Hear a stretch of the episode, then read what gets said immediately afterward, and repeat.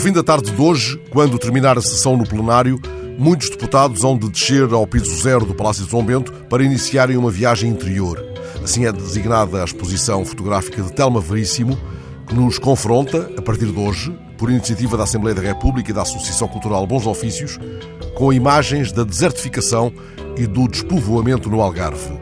À porta do verão, o documentário fotográfico de Telma Veríssimo fala-nos do outro Algarve, aquele que arde e cujo chão se abre em ferida ou em secura aflita.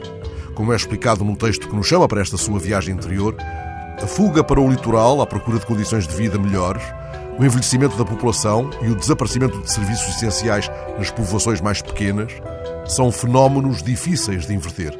Assiste-se ao abandono da terra e à negligência das zonas florestais. O conhecimento ancestral e as tradições desaparecem. Cada um destes fatores conduz ao agravamento de outros num ciclo de degradação cada vez maior. Telma Veríssimo já nos mostrou outros algarves perdidos do cartaz do verão.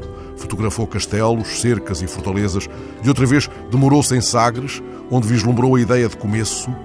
Acompanhou os duros dias daqueles a quem chamou os ceareiros da Ria Formosa a partir de hoje, no piso zero da chamada Casa da Democracia.